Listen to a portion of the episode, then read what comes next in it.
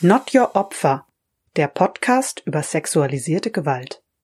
Hallo liebe HörerInnen, äh, hier ist wieder Lilly vom Podcast Not Your Opfer und neben mir sitzt Birte. Hallo. Und ähm, wir nehmen heute eine Folge auf zum Thema Übergriffe im Gesundheitssystem und ähm, was kann man tun, um sich zu beschweren. Das ist im Kontext dessen, dass wir gerade so einen kleinen Schwerpunkt haben zu so Gesundheitsthemen und auch zeitnah noch eine andere Folge planen, wo es geht um gesundheitliche Langzeitfolgen von sexualisierter Gewalt. Genau, auf die könnt ihr euch dann in ein paar Wochen freuen, hoffentlich. Mhm. die Folge, die wir jetzt heute machen, schließt auch schon an das an, was ihr vielleicht schon in unserem Feed gesehen habt, nämlich die Gastfolge, wo Birte eingeladen war beim Podcast Clitoria Secrets und wo es um Gyn-Themen und sexualisierte Gewalt gegangen ist. Ja, genau. Falls ihr die nicht gehört habt, kann ich die euch auch sehr empfehlen, da nochmal reinzuhören. Ja, genau, die ist ganz spannend. Da geht's eben auch schon um so gesundheitliche Folgen von sexualisierter Gewalt und dann noch so ganz speziell um die rechtsmedizinische Untersuchung zur Spurensicherung. Und heute wollen wir aber uns mit einem anderen Themenkomplex beschäftigen. Und zwar damit, was macht man eigentlich, wenn man bei einem Arzt oder einer Ärztin oder wir streifen auch das Thema so TherapeutInnen oder HeilpraktikerInnen, aber wir fokussieren uns so auf diesen Themenbereich wirklich so ÄrztInnen. Was kann man machen, wenn man dort einen Übergriff erlebt? Und was ist eigentlich der, die Besonderheit daran, dass wir dazu vielleicht auch eine extra Folge aufnehmen? Ja, für mich ist die Verbindung auch zur, oder die ähm, notwendige Folge vielleicht auch so ein bisschen nach der Gün-Folge auch darüber zu sprechen, weil es ja auch kurz, hatte ich das dann ja auch angemerkt, dass ja auch Übergriffe leider auch von Güns ausgehen können. Deswegen wollte ich da einfach auch nochmal reingehen. Das ist der eine Grund. Der andere Grund ist, dass ich selber vor ungefähr über einem Jahr, und ich glaube, ich habe es auch schon mal in einer Folge gesagt, selber mhm. ähm, einen Übergriff sexuelle Nötigung ähm, bei einem Orthopäden erlebt habe und genau einfach selber durch dieses Prozedere einmal durchgegangen bin, beziehungsweise immer noch durchgehe. Genau, deswegen ist mir das einfach selber ein krasses Anliegen, weil ich gemerkt habe, okay, mir ist da was passiert. Ich war am Anfang erstmal krass verwirrt und dann, als ich es gecheckt habe, war ich so, okay, was kann ich jetzt tun? Und ich habe festgestellt, es ist gar nicht so einfach herauszufinden. Und deswegen war mir irgendwie wichtig, okay, dass dieses Wissen so ein bisschen zugänglicher ist. Hm. Ja, ich kann mich auch noch dran erinnern, als dir das passiert ist, Birte, ähm, dass du auch meintest, so, es ist einfach total unklar, wo beschwert man sich, was passiert dann eigentlich, also wie geht man da vor und irgendwie hatte ich schon auch das Gefühl, okay, man wird einfach voll alleine gelassen letztlich auch so. Und es wird einem irgendwie so ein bisschen schwer gemacht, sich ja. zu beschweren und da Konsequenzen einzufordern. Ja, und ich ja. ähm, hatte dann irgendwie das Glück, dass ich einen befreundeten Arzt vor allem hatte, der da schon mal irgendwas zugehört hatte, der mir dann ein bisschen Hinweise gegeben hat, aber auch viele andere befreundete Ärztinnen wussten halt nichts und waren selber so, boah, ja, weiß ich auch nicht, was man da macht. Ja, okay, also gut, dass wir jetzt heute drüber sprechen. Ja. Also erstmal wollte ich dich fragen zum Einstieg in dieses Thema so, was für eine Art von Übergriffen bei Ärztinnen kann es eigentlich alles geben? Also worüber reden wir jetzt? Also weil man kann sich ja vorstellen, dass es auch in Ärztinnenpraxen einfach so ganz so klassisch in Anführungsstrichen zu Vergewaltigungen kommt ähm, oder zu so Übergriffen, die man halt irgendwie so direkt so als sexualisierte Gewalt irgendwie so einstuft. Aber ähm, es gibt da ja auch noch irgendwie so, weil das ja auch so ein so ein bestimmtes Setting einfach ist, wo man da ist. Man ist halt auf jeden Fall zu zweit, das ist irgendwie so eine vertrauliche Umgebung, die vielleicht auch spezifisch irgendwie dafür sind, für diesen Bereich so Gesundheitssystem oder Ärztinnenpraxen. So, deswegen wollte ich dich erstmal fragen, so, was ist denn da so der Themenbereich, über den wir sprechen? Was kann da so alles passieren? Ja, also jetzt in meinem Fall, aber ich denke, das wäre so ein gängiger Fall, dass es zu einer körperlichen Untersuchung kommt. Und im schlimmsten Falle sind Sachen auch nicht angekündigt bei dieser Untersuchung, so wie man sich's erwünschen würde, dass Leute sagen, ich höre sie jetzt mal ab, dazu muss ich ihr einen Oberkörper irgendwie anfassen oder dazu müssten sie sich vielleicht auch was ausziehen und so, dass die Schritte erklärt werden.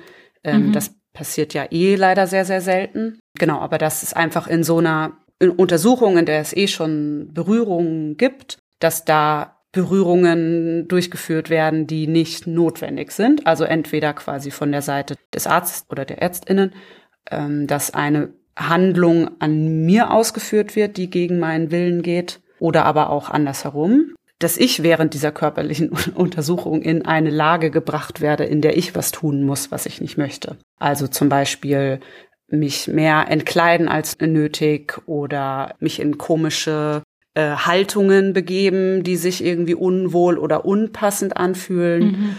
oder allein auch schon die Situation, dass man mit der Ärztinnen, mit dem Personal alleine ist, obwohl man sich zum Beispiel komplett entkleiden muss, also bei so Hautscans zum Beispiel oder mhm. beim vorm Röntgen, wo man sich auch ja viel ausziehen muss. Und dass dann eigentlich es immer gut wäre, dass zum Beispiel noch jemand anders mit im Raum ist. Das finde ich immer schon sehr auffällig so. Warum muss man sich jetzt hier gerade komplett entkleiden? Könnte irgendwie eine weirde Situation sein in der man es auch mal hinterfragen könnte, hey, warum muss das gerade passieren? Mhm. Das wäre jetzt erst das Spontanste, was mir einfällt. Mhm. Ja, voll, genau. Aber ich meine, es kann ja auch noch irgendwie so ganz andere Bereiche umfassen. Also ähm, es kann ja auch sein, dass so verbale Übergriffe ähm, stattfinden, die aber auch sexualisiert sind. Also indem irgendwie irgendwas entweder als vermeintliches Kompliment, also der Körper kommentiert wird oder auch als Abwertung. Also zum Beispiel irgendwie, indem man irgendwie so sagt, so, oh, sie haben aber schöne Beine. Oder ganz umgekehrt so, oh, sie haben aber so besonders hässliche, dicke oder narbige Beine oder so. Das ist ja auch auch mhm. ein Übergriff, also der einfach in diesem Setting überhaupt nichts verloren hat. Ja, voll, das habe ich auch in der Gün-Folge erwähnt, so dieses Bewerten zum Beispiel von Genitalien ja. in egal welcher Art und Weise. Es ist einfach unangebracht. Ja. Oder das fällt mir auch ein, Fälle, die ich, von denen ich gehört habe, dass ähm, Fotoaufnahmen gemacht werden die nicht in keinster Weise berechtigt sind. Ja. Ja, also was mir noch einfällt, äh, genau, also ich habe jetzt Birte gefragt, aber ich meine, ich habe mir dazu natürlich auch selber Gedanken gemacht.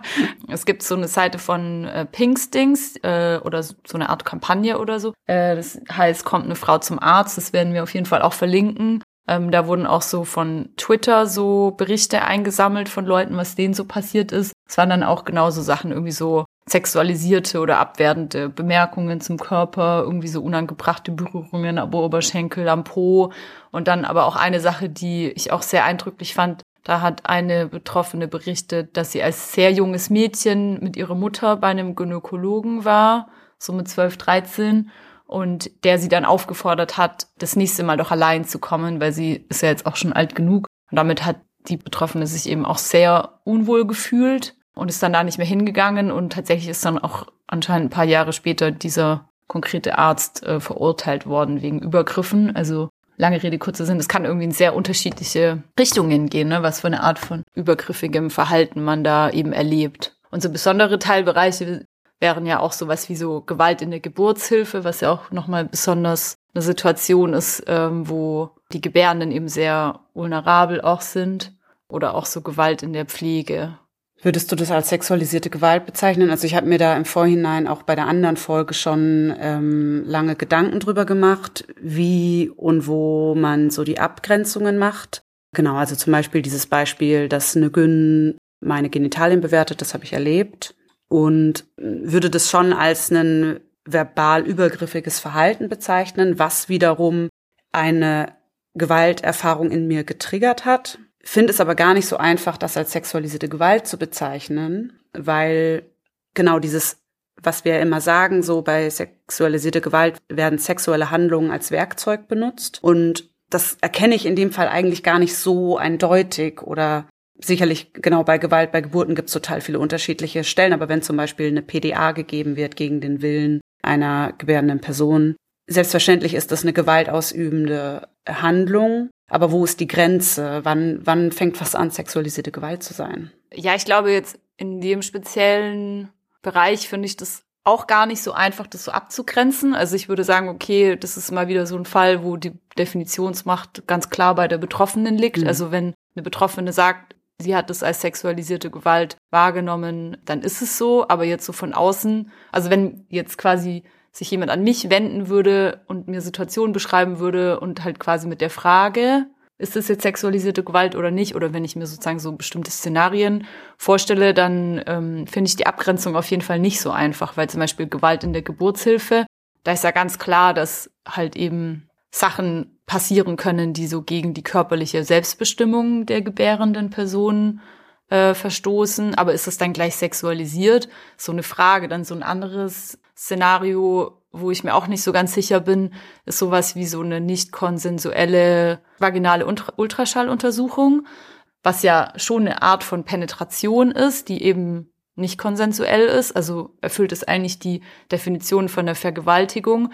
Aber dann ist halt so die Frage, nimmt die Person das auch als sexualisiert wahr? Hm. Also genau, und da würde ich auch wieder sagen, okay, da kommt es einfach voll auf die Betroffene an. Ist es sexualisiert oder ist es einfach nur in Anführungsstrichen in einem Moment, wo ein Arzt oder eine Ärztin so eine äh, schutzlose Position irgendwie ausnutzt, um Macht auszuüben. Ja, also und dann wäre es quasi so auf jeden Fall irgendwie so ein körperlicher Übergriff und ja, sexualisiert genau steht irgendwie so ein bisschen in Frage. Aber es würde mich eigentlich auch interessieren, was so, was ihr, liebe HörerInnen, so dazu denkt, also wo ihr da so die Grenzen dazu ziehen würdet, weil ich glaube, ich mir da einfach auch nicht so ganz sicher bin, so. Aber ich glaube, wir können auch diese Folge machen, ohne jetzt so jede spezifische Situation irgendwie ganz klar definiert zu haben. Und ich glaube, es ist auch wichtig zu sagen, also diese beiden Beispiele, die wir eben noch gegeben haben, also Gewalt in der Geburtshilfe oder auch so Gewalt in der Pflege, dass wir darauf jetzt nicht so konkret eingehen werden, sondern uns, genau, wir bewegen uns quasi im ambulanten Bereich. Ja, nochmal zurückzugehen auch auf diese Definitionsmacht.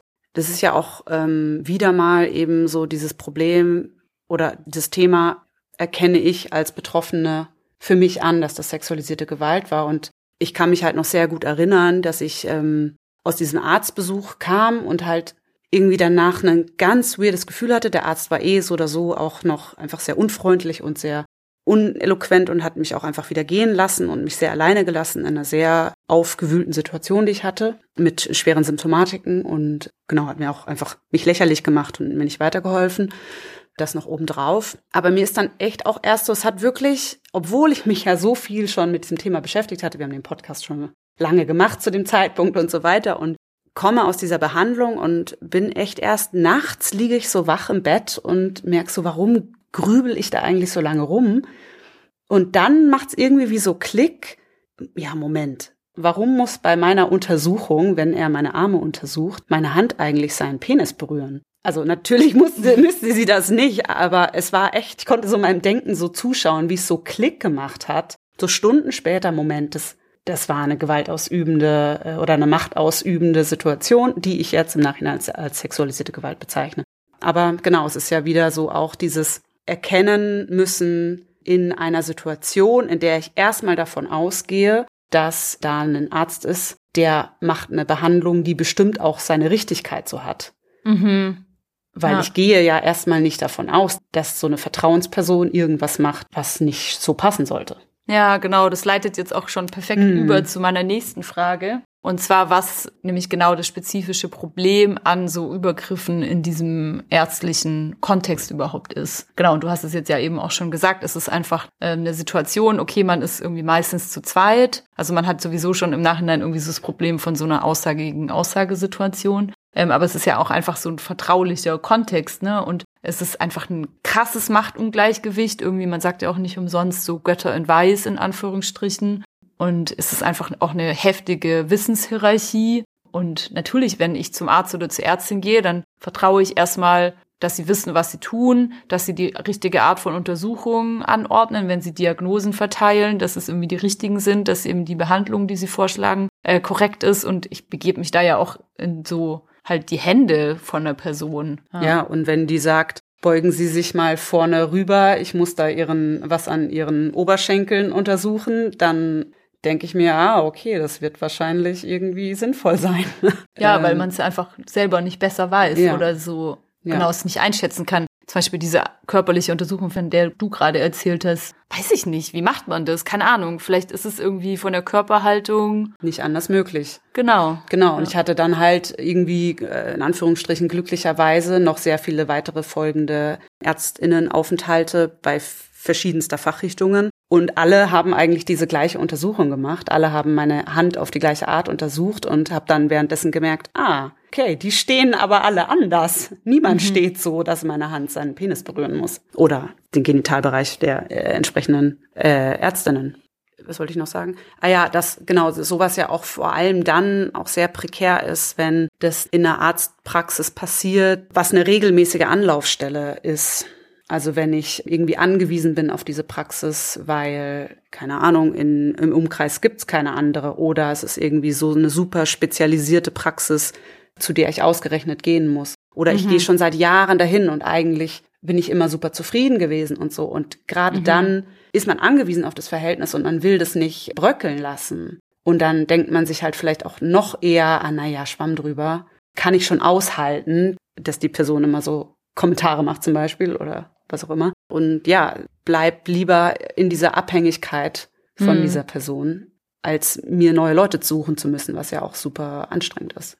Mhm. Oder vielleicht auch manchmal nicht möglich ist. Ja, und da haben wir halt, denke ich mal, auch die gleichen Probleme, ähm, wie es halt immer ist bei sexualisierter Gewalt, wenn man irgendwie einen Täter benennen möchte oder so einen Übergriff öffentlich machen möchte, dass man halt irgendwie so Angst hat, dass einem nicht geglaubt wird, weil eben, und in dem spezifischen Fall so, ne, ÄrztInnen haben einfach ein verdammt hohes Ansehen in unserer Gesellschaft, ähm, sich dann eben hinzustellen und zu sagen, so diese Person, die so vielen anderen Menschen auch geholfen hat, die hat mir aber Schaden zugefügt. Kann mir auch vorstellen, dass es irgendwie allein schon deswegen auch nicht so leicht ist.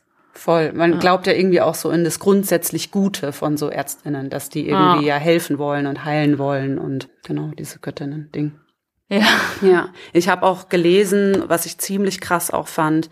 Also ich kann den Artikel gern verlinken, dass ExpertInnen sagen, dass Übergriffe von ÄrztInnen sich teilweise so so heftig anfühlen können wie äh, Missbrauch in der Kindheit oder im, im Jugendalter, weil da eben auch die Abhängigkeit von der Person eben so hoch ist und dieser Vertrauensbruch so groß ist, mhm. dass die potenziell traumatischen Reaktionen darauf genauso so ein krasser Break im Leben sein können. Und das finde ich schon nochmal, also krass verdeutlichend, wie, ja, wie heftig das, das ist. Ja. Aber umso mehr würde man ja auch denken, dass solchen Übergriffen irgendwie so richtig gut nachgegangen wird oder werden sollte, nachgegangen wird, weiß nicht. Also ich würde es mal so als Norm irgendwie, also als Anspruch schon so setzen, weil das eben auch so krass ist irgendwie für diejenigen, die so diese Übergriffe dann erleiden. Und das irgendwie so ganz klar ist, dass halt Ärztinnen, die so ähm, ihre Machtpositionen missbrauchen, dass sie eben auch Konsequenzen erfahren. Aber, wie wir jetzt eben auch schon angeteasert haben, dieser Norm wird sozusagen nicht entsprochen, äh, sondern es ist eher ziemlich kompliziert, so eine Übergriffe zu melden. Bei mir ist, glaube ich, so ein bisschen tatsächlich was anderes passiert. Also es ist nicht so, dass ich denke, oh mein Gott, das war das schlimmste Erlebnis ever, weil ich hatte andere Gewalterlebnisse, in denen ich ein größeres Abhängigkeitsverhältnis gespürt habe, weil ich im glücklichen Fall war, dass ich nicht auf diesen Arzt weiter angewiesen war. Ich kann einfach zu wem anders gehen. Aber es gab mir eine, wirklich eine tiefe, so innere Befriedigung, so zu wissen, andere meiner TäterInnen konnte ich auf oder kann und will oder bin ich in einem größeren Zwiespalt, da in eine Anzeige zu gehen oder in eine Auseinandersetzung zu gehen, weil diese Abhängigkeit in der Familie da ist, zum Beispiel, oder im sozialen Umfeld da ist. Und habe dann so richtig gemerkt bei diesem Arzt, diese krasse Ungerechtigkeit habe ich irgendwie viel deutlicher gespürt, weil ich so weiß, der hat eine Machtposition, der, das habe ich irgendwie so viel klarer trennen können. Und es hat sich auch so mein Revenge-Gefühl hat sich viel stärker eingestellt. Und ich glaube, dass ich mit meiner, jetzt greife ich ein bisschen vor, aber mit der Anzeige gegen diesen Arzt auch was nachgeholt habe. Dass mhm, ich ähm, mhm. das, was ich nicht konnte, in, aus meiner Kindheit zum Beispiel, dass ich da eine Tat nicht anzeigen konnte, habe ich jetzt wie so kompensiert und da so voll viel Energie reingesteckt jetzt in die Arztsache, weil ich so gemerkt habe, hey, hier kann ich das tun.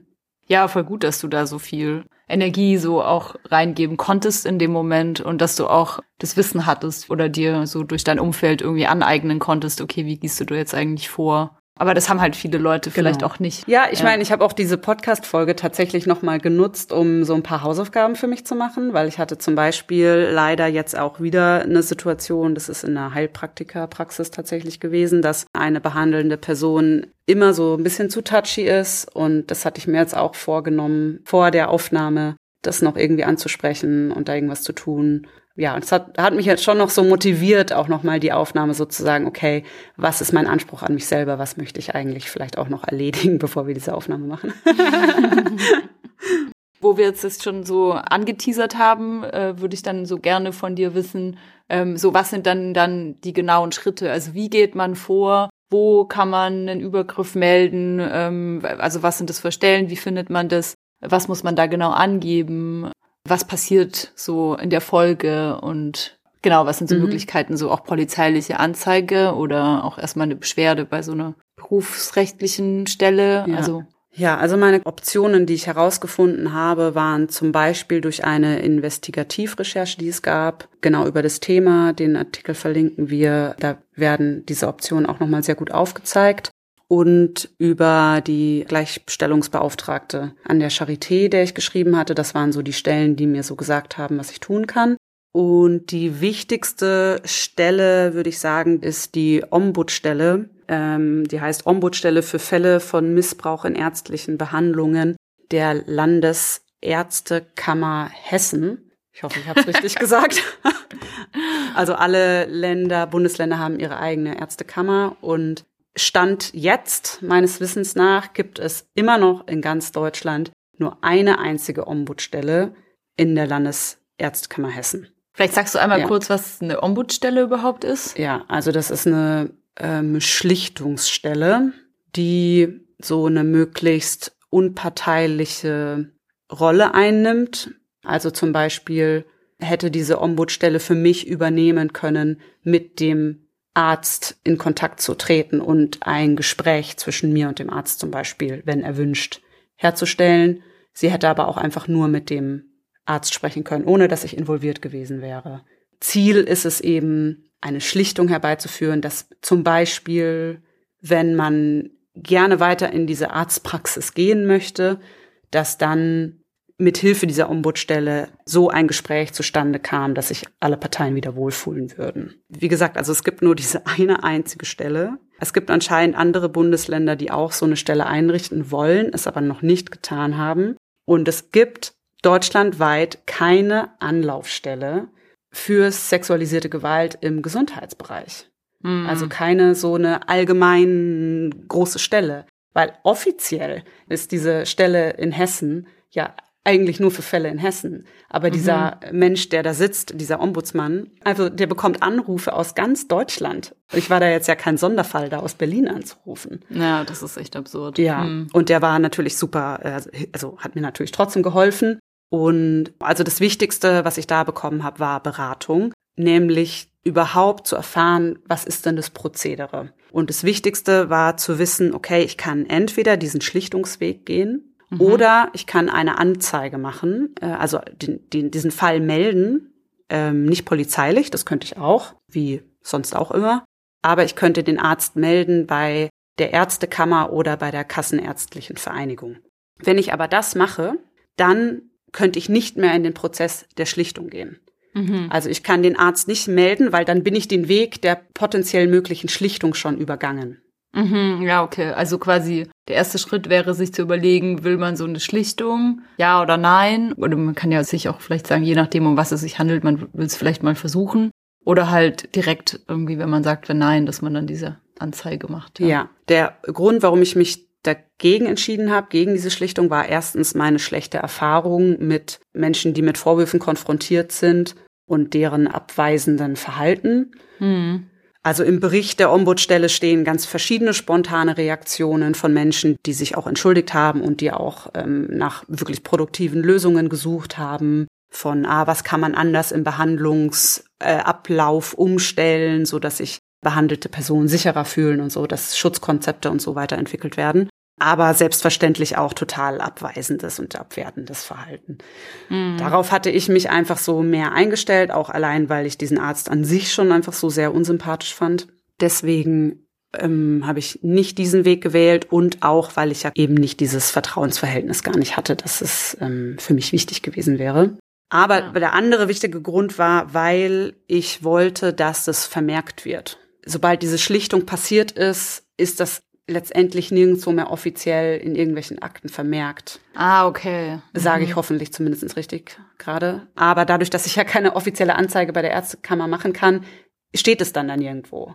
Mhm. Und ich bin den Weg der Ärztekammer gegangen, weil selbst wenn die Aussicht darauf, dass irgendwas passiert, dass es eine Konsequenz daraus gibt, sehr, sehr, sehr, sehr, sehr gering ist und ich das wahrscheinlich auch nicht erfahren werde, trotzdem ist es wo vermerkt und sollte jetzt irgendeiner anderen Person das Gleiche bei genau diesem gleichen Arzt oder eine ähnliche sexualisierte Gewaltbeschwerde bei diesem Arzt haben, dann ist das ähm, schon irgendwo registriert und häufen sich da die Fälle, dann ist die Wahrscheinlichkeit höher, dass ähm, da ein Verfahren gegen den Arzt, die Ärztin eingeleitet wird. Mhm.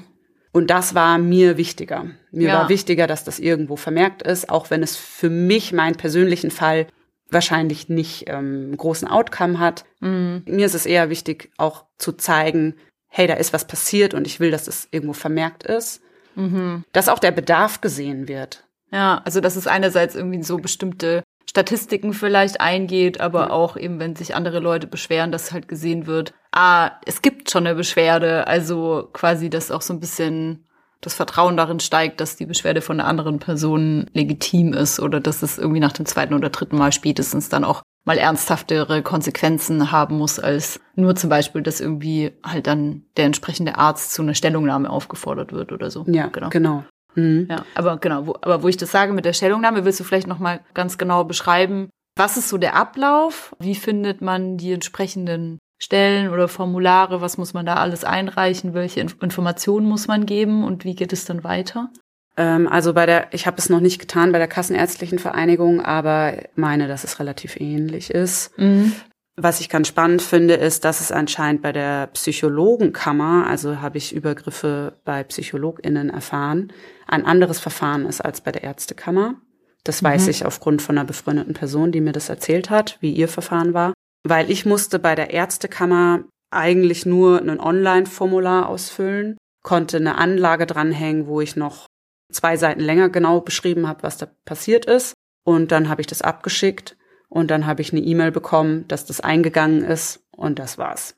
Mhm. Ich habe aber vorher versucht, tatsächlich persönlich mit einer Mitarbeiterin aus der Ärztekammer zu sprechen und das hat tatsächlich auch geklappt und es war, okay, das war das persönliche äh, Wichtigkeitsverständnis dieser einen Mitarbeiterin, aber die hat sich das Ganze nochmal so ein bisschen mehr zu Herzen genommen, mit mir telefoniert und auch gesagt, ich sehe, dass dieser Fall, einen sexualisierten Übergriff anzuzeigen, ein anderer ist, als einen anderen Behandlungsfehler bei der Ärztekammer anzuzeigen. Mhm. Und die hat mich einfach auch nochmal dazu ermutigt, das zu tun, auch wenn der Ausgang wahrscheinlich nicht klar sein wird, dass sie das trotzdem einfach so wichtig findet, um diesen Bedarf deutlich zu machen. Ja, genau, also um das nochmal klar Ja. zu sagen, also diese Beschwerde, die man da einreicht, das ist gar nicht so spezifisch für sexualisierte Gewalt Nee. oder so sexualisierte Übergriffe, sondern man landet dann quasi in der gleichen Schiene wie ja, Behandlungsfehler oder genau, Arm so, falsch operiert.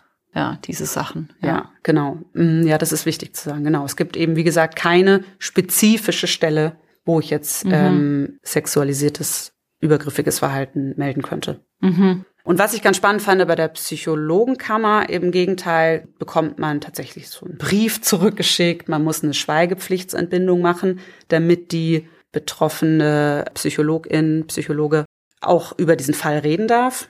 Also dazu befragt werden Ja, kann überhaupt. genau, genau. Ja, genau. Mhm. Äh, Das musste ich zum Beispiel nicht mit einschicken. Mhm. Und wiederum da die, in diesem Brief steht, dass man äh, Bescheid bekommt über den Ausgang, was auch immer der Ausgang ist. Und Mhm. ich bekomme das nicht automatisch Bescheid. Ja, also auch da wird man irgendwie so ein bisschen alleine Ja, gelassen. ja, ich habe es auch gerade falsch gesagt. Die Kammer der äh, Therapeutinnen heißt äh, natürlich Psychotherapeutinnenkammer. Ja. Ja. ja, zu der Sache mit der Schweigepflichtsentbindung äh, wollte ich kurz ergänzen. Ich habe mir das angeschaut auf der Homepage von der Kassenärztlichen Vereinigung Berlin, wie das bei denen laufen würde.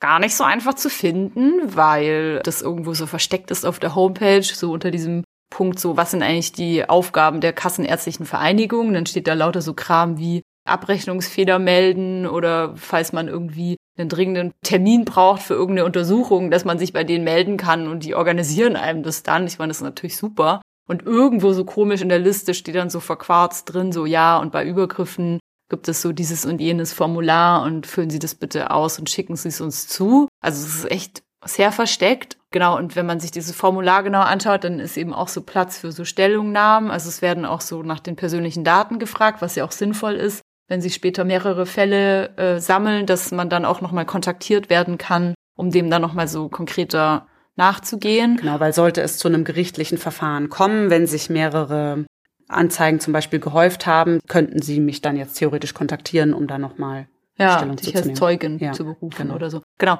Und in diesem Formular ist auch direkt auch die Schweigepflichtsentbindung mit dabei. Also mhm. weil sie dann eben sagen, okay, sie fordern dann eben auch eine Stellungnahme von dem gemeldeten Arzt ja. oder Ärztin eben an und dafür brauchen sie dann direkt die Schweigepflichtsentbindung.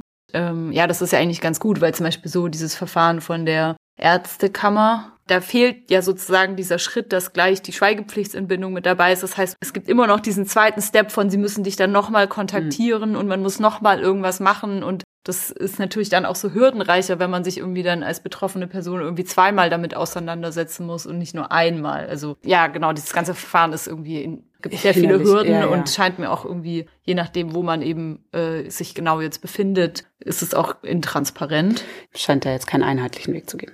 Ja. Ja, genau, aber auch dieses Ding so von, dass man informiert wird, was ist eigentlich der Stand des Verfahrens, ist ist ja auf jeden Fall auch nicht selbstverständlich. Soweit ich weiß, du hast ja auch nie wieder nee. irgendwas gehört von nee. denen. Nee.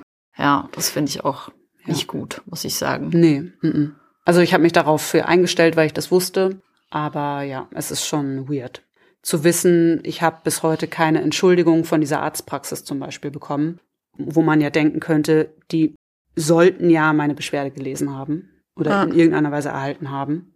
Ah. Auch vielleicht noch zur Ergänzung, möchte man HeilpraktikerInnen melden, ist anscheinend das Gesundheitsamt. Ja, das ist halt irgendwie auch wieder so ein bisschen schräg, ne? Irgendwie überall gibt's so unterschiedliche Anlaufstellen. Ich habe mal so kurz geguckt beim Gesundheitsamt Berlin, habe jetzt nicht direkt den Button gefunden, ja. dafür so HeilpraktikerInnen äh, zu melden.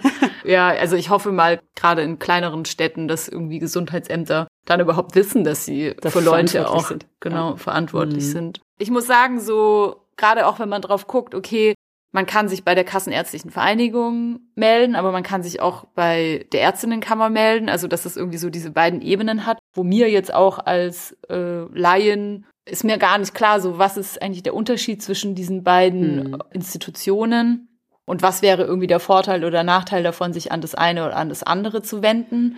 Also ich habe so ein Gefühl von, okay, Kassenärztliche Vereinigung, ähm, die vertreten vielleicht eher noch so die PatientInnen Interessen, während so die Ärztekammer ja quasi bisschen so drauf guckt, dass so der Berufsstand so Ärztinnen, sozusagen, dass bei denen so alles passt, in Anführungsstrichen, aber keine ja, Ahnung. Wir ne? wissen ist es ja nicht. Und die Gleichstellungsbeauftragte hat mir zu beidem geraten, bei beiden anzuzeigen. Ja. ja. Das macht wahrscheinlich Sinn. Ich habe einfach nur damals nicht noch die Kraft gehabt, das andere zu machen. Ich meine, wahrscheinlich ist es halt auch so, dass diese beiden Institutionen auch das nicht austauschen untereinander. Das heißt halt, Beschwerden über den über die eine Praxis können halt bei dem einen landen oder bei dem anderen werden irgendwie nicht ergänzt und vermuten wir, ja. Ja, vermuten wir. Das hat halt auch ne mit der Schweigepflichtsentbindung und so, mhm. das ist ja auch heikel solche Sachen einfach weiterzugeben. Deswegen ist es ja auch besonders schwierig, wenn das eine mal da landet und das andere mal ja. da landet. Ja. Ich würde aber noch gern auch noch andere Möglichkeiten sagen, weil klar, das sind jetzt irgendwie so die offiziellen Wege, die ich mhm. gehen könnte, mhm. beziehungsweise eben diese Ombudsstelle,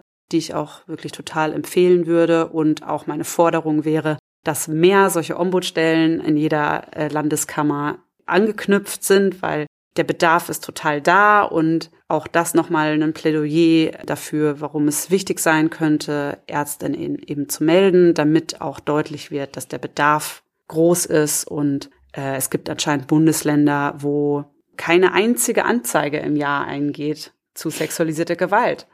Hm, dass es die nicht gab, die Fälle, das bezweifle ich. Aber nichtsdestotrotz, also was ich jetzt zum Beispiel auch gemacht habe, was ich vorhin erwähnt hatte mit eben einer Heilpraktikerperson, dass ich jemand aus der Praxis angesprochen habe, eine andere Vertrauensperson und mit der das Gespräch gesucht habe und gesagt habe, hey, ich möchte gerne zu Ihnen wechseln, weil mir die andere Person unangenehm ist. Oder dass vielleicht der entsprechenden Ober- oder Chefarzt, Ärztinnen Person zu sagen oder ja, also einfach innerhalb der Praxis das zu kommunizieren oder eine E-Mail zu schreiben oder auch einer anderen mitarbeitenden Person mitzugeben, ich würde mir wünschen, dass Sie das irgendwie ins Gespräch einbringen, was ja auch verständlich als Kollegin auch nicht so einfach ist. Aber man, ich würde hoffen, dass es irgendwelche Möglichkeiten gibt, sowas auch vielleicht irgendwie anonym wiederum irgendwo einzubringen. Genau, aber einfach auch nur als Option. Ich muss nicht so direkt, wenn ich das nicht möchte, eine Anzeige zu stellen oder eben diesen Fall zu melden, auch ja, da andere Wege gehen können und das trotzdem zu kommunizieren. Ja. Selbstverständlich auch natürlich möglich, aber aus eigener Erfahrung weiß ich ja auch, wie schwer es ist. am besten natürlich der betreffenden Person äh, direkt Feedback geben, so von wegen, warum machen Sie diese Untersuchung gerade? Ich möchte das nicht und so weiter. Also konfrontierendes Verhalten. Ich verstehe, warum das sehr schwer ist, aus gegebenen Gründen, die wir vorhin genannt haben.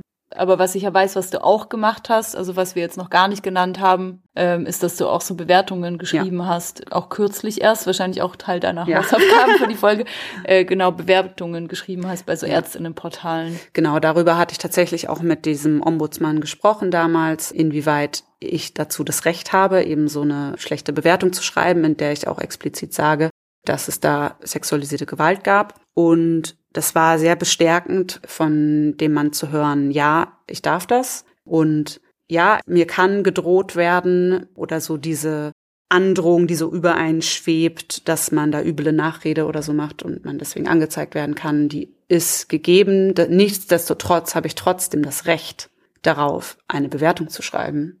Mhm. Und er hat mir auch wirklich explizit dazu geraten, es zu tun und die Macht von diesen Bewertungsportalen nicht zu unterschätzen. Mhm. Ähm, Leute lesen sich das durch, vielleicht jetzt nie vollständig, aber gerade so ein Stern, fünf Sterne sind schon so Sachen, die man sich durchliest. Mhm. Und wenn dann auch noch, ich habe jetzt auf zwei verschiedenen Portalen eine Bewertung geschrieben, gerade wenn sich sowas zum Beispiel doppelt. Ja, ich bin sehr, sehr, sehr gespannt. Die ist jetzt da ein paar Tage online. Ich bin gespannt, ob die irgendwie verschwinden wird. Ich bin gespannt, ob ich einen Anruf von der Praxis bekomme. Ja, keine Ahnung, was passieren könnte. Ich mhm. bin schon ein bisschen aufgeregt, ja. aber es fühlt sich trotzdem richtig, richtig gut an, dass ich jetzt einen Weg gefunden habe. Auch, also es hat jetzt auch ja offensichtlich auch ein bisschen gebraucht, bis ich ähm, die Kraft dazu hatte. Aber dass ich einen Weg gefunden habe, wie ich theoretisch auch andere Menschen davon abhalten kann, zu dieser Person zu gehen. Ja, ja du hast mir ja auch, äh, glaube ich, deine Bewertung vorgelesen und ich fand es irgendwie auch voll clever, wie du es formuliert hast, weil du hast also auch um diesen Punkt irgendwie zu umgehen von so Verleumdung oder so, weil du hast nicht geschrieben, so der Arzt hat das und das gemacht, sondern du hast nur geschrieben, ich habe den Arzt wegen Belästigung bei der Ärztekammer angezeigt. Ja. Und das ist ja ein Fakt und da, ja. da kann man auch nicht dahinter zurück oder das können sie auch nicht verleugnen. Ja. Und das fand ich auch irgendwie, also jetzt gerade für so diesen Kontext Bewertungsportal, wo ja eben vielleicht auch manchmal wegen so äh, langer Wartezeit. ja, ja, nee, genau, aber auch so wegen so unbelegter Behauptungen oder so mhm. potenziell Sachen vielleicht gelöscht werden oder so. Ja. Gerade für diesen Kontext ist die Formulierung, finde ich, auch sehr ähm, ja. gut gewählt. Ja, ich bin gespannt. ja, ja, ja, können wir vielleicht auch irgendwann mal nochmal nachtragen, falls ja, du da noch ja, was hörst. Aber mal gucken. Ja, was ich äh, leider schon sehr erschreckend fand, das vielleicht jetzt nochmal irgendwie, um das auch einmal zu nennen, diesen Fall. Es gab in Berlin einen sehr großen Fall, der auch sehr publik geworden ist, von einem bekannten HIV-Arzt, deutschlandweit bekannten oder Arzt, der HIV behandelt und der wegen mehreren Fällen an schwulen und bisexuellen Männern, gerade auch in vulnerablen Positionen mit Fluchterfahrung, ja, dafür bekannt war, da eben missbräuchlich gewesen zu sein und der stand vor Gericht, der zahlt jetzt eine lächerliche Geldstrafe, aber vor allem schockierend, der darf weiter behandeln. Mhm. Und auch, ich habe mir dann mal, also man kann den Namen rausfinden online, das ist ähm, nicht so schwer. Man weiß, zu wem man dann nicht gehen sollte in die Praxis. Aber ich habe mir die Online-Rezension durchgelesen und es ist keine einzige schlechte dabei, bis ich dann eine gefunden habe, wo stand, der Arzt verklagt alle Menschen, die seinen Namen und eine schlechte Bewertung veröffentlichen. Ja, deswegen würden wir jetzt ja. auch den Namen von diesem Arzt genau. eben nicht sagen, weil wir ja. nicht verklagt werden wollen. Aber genau, es ist auf jeden Fall möglich, im Internet rauszufinden, wer ja. das ist. Aber ich finde auch diesen Fall so besonders krass, weil der einfach gegen so viele Leute sexualisierte Gewalt ausgeübt hat. Über so eine lange Zeit. Es gibt so viele ZeugInnen, die auch als Betroffene ausgesagt haben, auch vor Gericht. Und trotzdem wurde diesem Menschen die Approbation nicht, entzogen. Mhm. Also da frage ich mich auch, ich weiß nicht genau, wer macht das, wahrscheinlich halt auch die Ärztekammer vom Bundesland nee, oder bundesweit gewesen. oder so. Ach nee, so, wer die Approbation ah, entzieht, weil das ja auch so was Standesrechtliches mhm. in Anführungsstrichen ja ist, äh, wer, wer darf überhaupt praktizieren oder nicht. Mhm. Und da frage ich mich wirklich so, was braucht es, um Leuten die Approbation zu entziehen, wenn das nicht gereicht hat? Ja. Und da verliere ich auch irgendwie ein bisschen ein Vertrauen ja. in diese Kontrollinstanzen, das ja. muss ich echt sagen. Ja, das ist schon echt hart der Fall. Der lässt mich auch hart schlucken. Und ich wurde auch jetzt gefragt, nochmal von einer befreundeten Anwaltsperson, ob ich das nicht polizeilich anzeigen möchte. Und ja, allein durch diesen Fall denke ich mir so, boah, den Stress will ich mir nicht machen. Ich habe keinerlei Beweise, keinerlei Zeugen. Ja. Ja, und da sind wir dann irgendwie wieder bei diesem ewigen Kreislauf anzeigen von oder nicht anzeigen. Genau, ja. anzeigen oder nicht und wenn ja, warum nicht und Ja. PolizistInnen irgendwie wundern sich vielleicht Ja. oder das oder JuristInnen, dass so wenig angezeigt wird, aber so, ja, weil man halt eh schon weiß, man hat nur Scherereien und es wird halt selbst in so einem krassen Fall irgendwie gibt's halt diese lächerliche Geldstrafe und die Person darf aber trotzdem weiter genau in der gleichen Position praktizieren und hat Menschen vor sich, die auch wieder in vulnerablen Situationen sind, die vielleicht von diesem Urteil auch gar nichts wissen. Ja, es ist super frustrierend. Und es ist leider auch sehr frustrierend, diese Folge dann so ein bisschen so aufzuhören. Aber ich Ja. kann vielleicht noch sagen, diese Frau, mit der ich gesprochen habe, diese Mitarbeiterin ähm, bei der Ärztekammer, dass sie mir einfach gesagt hat, so auch MeToo ist irgendwie nicht spurlos vorübergegangen an diesen Institutionen. Es haben Leute so ein bisschen mehr auf dem Schirm. Ein bisschen mehr heißt noch lange nicht genug, aber so langsam, langsam, äh, ein bisschen mehr, ja. ja klar, jetzt haben wir irgendwie dieses Negativbeispiel irgendwie aufgebracht und das ist auch krass, aber ich glaube, wir wollen schon eher also so Ja. positiv melden und sagen so, schluckt es nicht runter, meldet die Menschen, die übergriffig sind, so bei euch in diesem gesundheitlichen Ärztinnen-Kontext. Ja, genau, Lilly, weil das ist ja meine auch Motivation für diese Folge gewesen, irgendwie solche Informationen zugänglicher zu machen, wie das funktioniert und eben auch zu ermutigen, so Bewertungen oder Anzeigen zu machen. Einfach nur eben aus diesem Fakt heraus, was ich gesagt habe, dass es dann registriert wird, es wird öffentlicher sichtbar und der Druck, dass sich was verändern muss, dass bessere Schutzkonzepte her müssen, dass mehr solche Ombudsstellen her müssen, dass es eine spezielle Anlaufstelle für sexualisierte Gewalt im Gesundheitssystem braucht, dass das einfach deutlicher wird. Und Mhm. deswegen würde ich auch ermutigen dazu, auch im Nachhinein zum Beispiel noch solche Anzeigen zu machen. Ja. Ja. Gibt es noch was zu sagen? Ja, ich glaube, was gibt es noch zu sagen? Die Frage, pling, pling, pling. was hat dich denn in der letzten Zeit empowered? Ähm, die gibt es auf jeden Fall noch zu sagen, um jetzt, ähm, wie ihr es ja auch von uns gewöhnt seid, die Folge jetzt noch mit einer Positiv positiven Note abzuschließen. Genau. Ja, und äh, wenn wir eh schon so viel über Gesundheit sprechen, dachte ich, ich bleib tatsächlich bei dem Thema. Genau, also diese ganzen Ärztinnenbesuche, und ich habe das ja auch schon mal angemerkt, immer so ein bisschen äh, liegt daran, dass ich eine chronische Schmerzstörung entwickelt habe. Und ja, es einfach auch sehr herausfordernd ist, so überhaupt das zu begreifen und was das bedeutet und was ich da jetzt dagegen oder dafür tun kann, was kann ich für mich tun. Und das begleitet mich jetzt schon über ein Jahr und gleichzeitig komme ich jetzt überhaupt erst auch in so eine ruhige Lage, wo so auch bestimmte Diagnosen ausgeschlossen worden sind und ja, auch eine bestimmte Realisation bei mir angekommen ist und eine richtige Medikamenteeinstellung und so weiter. Also, aber jetzt komme ich erst so in so eine ruhige Lage auch zu sehen, okay, ich kann bestimmte Dinge tun, die mir gut tun. Ich finde so ein paar mehr Strategien, wie ich was ändern kann und ich merke auch eine kleine Veränderung. Ich merke, dass ich nicht mehr so gestresst werde von den Schmerzen, dass ich nicht mehr so überflutet werde. Ich merke, dass ich wieder widerständiger werde, dass ähm, ich nicht mehr so erschöpft bin, weil letztendlich sind ja Gehirnareale bei mir erschöpft, die mit den Schmerzen nicht mehr regulieren können. Genau, ich merke einfach, dass das so langsam, dass ich die Hoffnung habe, dass diese Schmerzen wieder gehen können und dass ich auch an der festhalte und fleißig mit meinen Übungen, die ich auch habe, irgendwie die zu machen.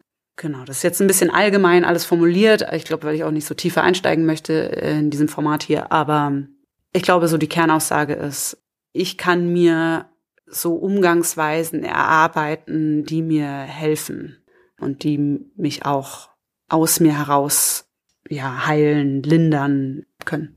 Hm. Ja, das klingt voll gut. Ja. Und weißt du, was das Verrückte ist? Das, was mich so empowert, das geht auch in so voll so eine ähnliche Richtung. Und ich weiß überhaupt nicht, ob das jetzt damit zu tun hat, dass wir jetzt so diese Folge gemacht haben, so in diesem Gesundheitsbereich, dass wir jetzt auch beide irgendwie so in diesem Themenfeld quasi was sagen. Bei mir war das ja auch so, dass ich die letzten Monate irgendwie mit so einer, ja, eher so psychosomatischen Erkrankung irgendwie gekämpft habe, die sich so ein bisschen chronifiziert hat, also die einfach verdammt viel Energie gekostet hat, wo ich so teilweise echt so mein Leben auch auf so einen so einen Minimalkern irgendwie so eingeschrumpft ist, weil ich auch so krass wenig Energie hatte und mich auch so zum Beispiel ganz schlecht konzentrieren konnte und so. So innerhalb des letzten Monats vor allem hat sich das erheblich verbessert. Also es ist noch nicht ganz weg. Aber genau, mir geht's viel besser. Ich kann wieder viel mehr machen. Ich habe mehr Energie. Ich kann mich fokussieren. Und ja, das fühlt sich einfach richtig gut an. Und ich habe so das Gefühl, so, oh krass, so, so ich krieg gerade so mein Leben wieder zurück. Genau, mhm. und komme wieder so auf den Stand, wo ich denke, so, ja, so, das bin doch ich, genau, dass ich halt so diese ganzen Sachen mache und auch irgendwie so mehr als eine Sache am Tag machen kann oder so. Dazu gehört für mich schon auch, dass wir jetzt sagen so, okay, wir haben auch beide wieder Bock und auch Zeit und Energie, vor allem Energie, wieder Podcast-Folgen zu machen, mhm. weil wir auch uns ein bisschen rar gemacht haben die letzten Monate. Und das hat eben auch damit zusammengehangen, dass wir halt beide irgendwie auch so mit uns beschäftigt waren und mhm. so mit so Heilungsschrägstrich Verarbeitungs, ja. Bearbeitungsprozessen irgendwie, gell? Ja. Und weißt ja. du, warum ich das, das finde ich auch wieder spannend, dass wir das sagen, weil das greift auch schon ein bisschen vor auf die nächste Folge, Aha. die wir machen wollen. Weil, also ich kann nicht für dich sprechen, aber zumindestens in meinem Fall ist diese äh, Schmerzerkrankung so komplex, da spielen so viele psychosoziale Faktoren mit rein, aber auch ne, eine Langzeitfolge von einem eh durch viele stressige, gewaltsame Erfahrungen einfach einen, ja, einen angreifbaren Körper zu haben oder dass auch diese Erschöpfung auch mit sehr alten Erfahrungen zusammenhängt, auch mit mhm. sehr vielen aktuellen, aber das ja so ein komplexes System ist, mhm. dass es eben gar nicht so einfach zu trennen ist, welche meiner Erfahrungen spielen da jetzt eigentlich mit rein. Äh, deswegen bin ich super gespannt auf die nächste Folge. Geil, ja, ja. jetzt hast du sie schon richtig ja, gut angeteasert. ja. Hoffen einfach mal, dass äh, wir mit Schneiden gut hinterherkommen und ihr nicht so lange drauf warten müsst. Ja. Viele Herzen und alle. Sorry, ich muss noch eine Ankündigung machen. Oh eine ja, persönliche, bitte? weil wir haben ja die letzte Folge über Wut, vor der Gastfolge, eine Folge über Wut gemacht und da habe ich ja erzählt, dass ich eine, eine Performance über Wut gemacht habe und tatsächlich äh, habe ich eine Förderung dafür bekommen und die wird im Sommer in Berlin nochmal groß gezeigt. Und uh, yes, ähm, das wusste ich auch noch nicht. Toll. Freue ich mich drauf.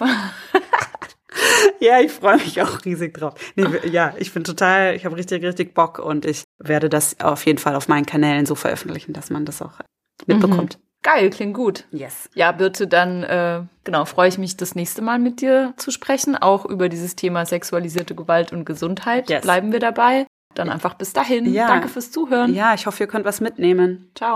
Tschüssi.